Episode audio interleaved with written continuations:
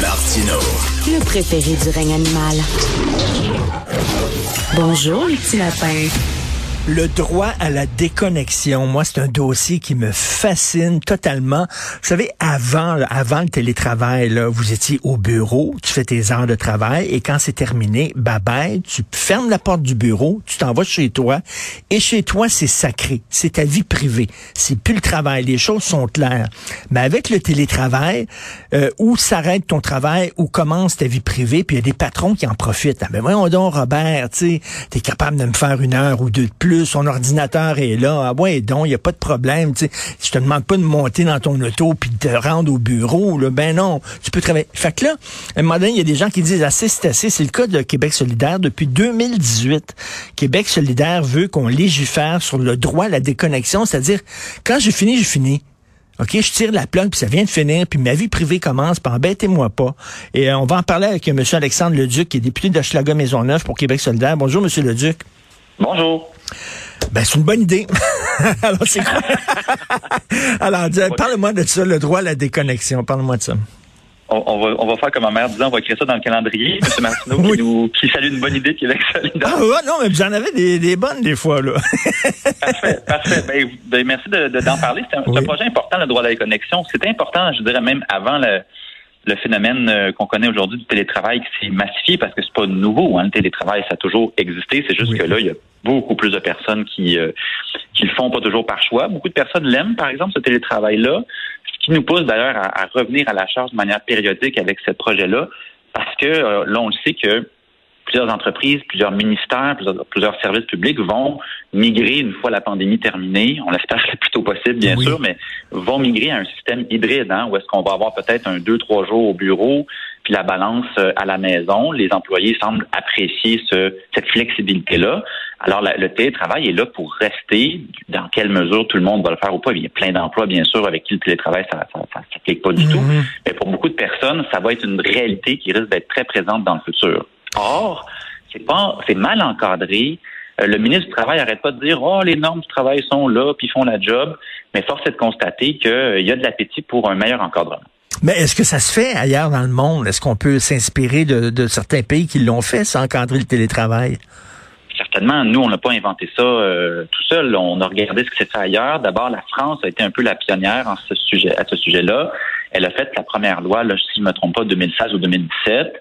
Et pas plus tard qu'il y a à peine quelques mois, même pas un an encore, nos voisins de l'Ontario, le gouvernement conservateur de Doug Ford a appliqué oh. une, une, matière, une version, je dirais, de, du télétravail, du droit à la déconnexion également dans sa, dans sa loi ben, Excusez-moi, mais je fais une parenthèse, c'est intéressant ça, de savoir si au-delà du, du, fameux débat droite-gauche, là, euh, quand on dit que Québec solidaire et les conservateurs s'entendent là-dessus, c'est qu'on va le marquer dans le calendrier, ça aussi. Là. Ça aussi, oui. quand, on a sorti, quand on a sorti notre projet de loi, euh, surprenamment, c'était pas nécessairement les, les, les, centrales syndicales qui ont applaudi mon projet de loi. Il était sympathique à l'idée, mais c'est l'ordre des conseillers en ressources humaines. Ah oui. Les, les conseillers en ressources humaines, d'habitude, c'est ceux qui nous qui nous gèrent, je vous dirais, les employés. Moi, je suis un ancien syndicaliste, c'était pas, pas toujours mes amis, les conseillers en ressources humaines. mais eux, ils, eux, ils voient les bienfaits de ça pour la santé mentale, entre autres, pour la conciliation travail-famille, euh, pour euh, l'attractivité des employés dans une entreprise. Puis soyons bien clairs, le projet de loi, l'approche qu'on met de l'avant, c'est pas une approche mur à mur. On est bien conscient qu'il y a des mhm. dizaines de réalités là, qui varient d'une place ben, à l'autre. C'est ça. Puis entre autres, mettons des cadres, des postes de direction supérieure. On sait que bon, ces gens-là doivent euh, travailler souvent plus que huit heures par jour. Là. Donc, comment comment comment on arrive à, encadrer sans une loi mur à mur? On fait, Comment on peut moduler ça? On appelle ça des fois une loi cadre qui met en place une espèce de, ben, le, mot le dit, un cadre qui, vise à, à, ce que chaque milieu de travail ait une conversation, une discussion. Donc, on force la conversation. C'est ça que la loi vient faire. Elle oblige chaque milieu de travail, avec quelques paramètres, là, à avoir une discussion alentour de ce concept-là et d'atterrir à, un consensus. Puis après ça, la Commission des normes de l'équité, la santé et sécurité au travail, la CNSST, euh, vient un peu approuver l'espèce de document final qui a été euh, qui a été discuté entre les deux parties. Mais on n'est pas en train d'écrire, nous autres, là, dans la loi, qu'est-ce que devra contenir cette entente-là, parce qu'on est bien conscient que chaque réalité est bien différente, mais il faut qu'il y ait cette conversation-là. Puis je vais vous donner Un exemple, il y a le ministre dans, dans l'article du 24 heures là, disait qu'il n'y avait pas de convention collective au Québec qui, qui, a, qui a ça encore. Bien, évidemment, c'est un droit nouveau, parce que c'est Ben oui. pas quelque chose qui apparaît. Mais nous, à Québec Soldat, nous savez-vous, M. Martineau, nos employés se sont syndiqués à Québec Soldat. J'imagine que vous n'êtes pas surpris. mais ils nous ont ils nous ont revendiqué à, la, nous les patrons, les députés, de, de l'avoir le télétravail. Ils nous ont dit, toi, Alexandre, tu revendiques ça dans l'espace public, peux-tu l'accorder à ton propre staff? Ben c'est non, mais c'est vrai, effectivement. pas le choix de dire oui. Euh, fait qu'on l'a reconnu dans notre convention collective. Puis je vais vous avouer qu'on est particulièrement un milieu de travail, hein, la politique, où le droit à la déconnexion, c'est bien c'est Ben bien oui. aléatoire. Hein? Ben oui. C'est une, ques- c'est une question de culture. Moi, je ça arrive souvent, je le disais dans l'article, je peux avoir une bonne idée, moi, qui me pogne après le souper, là, après avoir couché la petite. Hey, j'ai une méchante bonne idée sur tel dossier, j'aurais envie de tout de suite soit texter mon attaché ou envoyer un courriel. Mais dans notre euh, époque d'hyper-connectivité, tout le monde va voir ses courriels à toute heure de la journée. Il y a, peu de personnes qui sont qui ont la bonne discipline de pas regarder leur courriel, euh, même après le souper, par exemple. Mais ça, ça demande à ce que moi, le patron, je fasse un effort de, de, de, de, de retenir ma bonne idée pour le lendemain matin, de la Mm. noter dans, une, dans un petit bout de papier ou sur mon téléphone, puis de l'envoyer demain matin, mon courriel, parce qu'il n'y a pas de panique pour que j'envoie ça à 8h30. Mais, mais est-ce que, 20h30 est-ce que vous avez, euh, il y, a des- il y a des gens qui vous ont raconté des histoires justement de patrons ou de patronnes qui en profitaient un peu trop du télétravail pour mettre de la pression auprès de leurs employés de, de travailler au-delà de, de- de- des heures là, euh, raisonnables?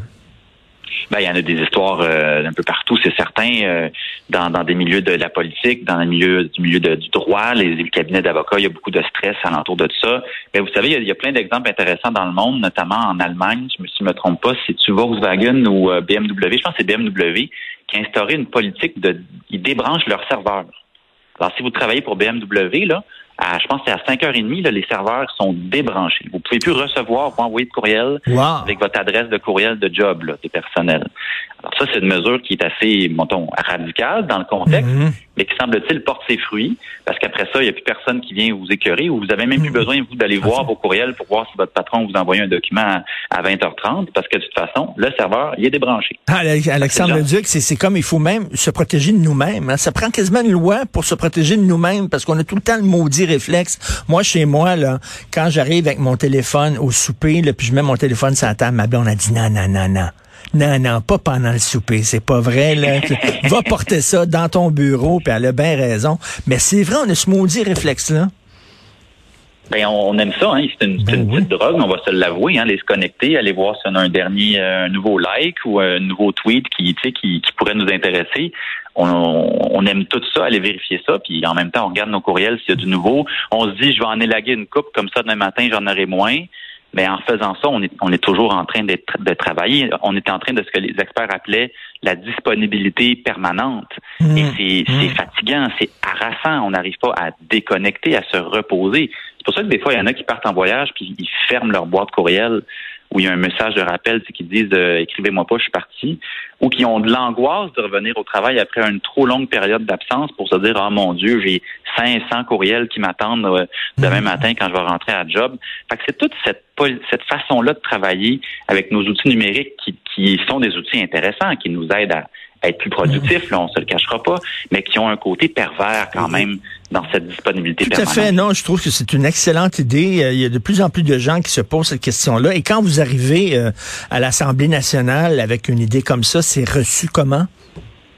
Ben, euh, je vous dirais que dans l'espace public, c'est très bien reçu. Il y a beaucoup d'intérêt journalistique. Euh, J'ai été invité à des colloques, des fois, de de- d'experts en relations de travail pour en parler.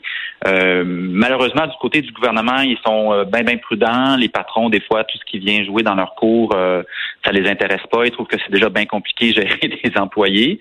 Euh, donc, c'est sûr que tant que le- le- la CAQ est au pouvoir, je pense qu'ils n'ont pas beaucoup d'intérêt à jouer là-dedans. Quoique, comme je vous le disais tantôt, les- nos voisins, les conservateurs de Doug Ford, l'ont fait. Ben oui. Alors moi, de temps en temps, je ramène le sujet, puis comme on en parle aujourd'hui, on continue à, à le maintenir vivant. Peut-être que dans, dans un an ou deux, euh, s'il y a des sondages, vous savez que le gouvernement fonctionne beaucoup par sondage. Oui. S'il y a un sondage qui pose la question pour les droits à la déconnexion, puis qu'il y a des bonnes réponses, on a peut-être des chances d'aller convaincre le, le gouvernement. Ah, des fois, là, je, je rêverais d'une loi comme ça, même dans notre vie privée. Là. Richard, je t'ai écrit puis tu m'as pas répondu. Ah, j'ai- J'ai-tu le droit de pas répondre? Où c'est que t'étais? J'étais nulle part, esprit. J'ai-tu le droit de me déconnecter? J'ai-tu le droit d'être nulle part, lire dans mon char, me promener d'une librairie, regarder? Mais non, tout le temps. Il faut être rejoignable tout le temps, tout le temps, tout le temps.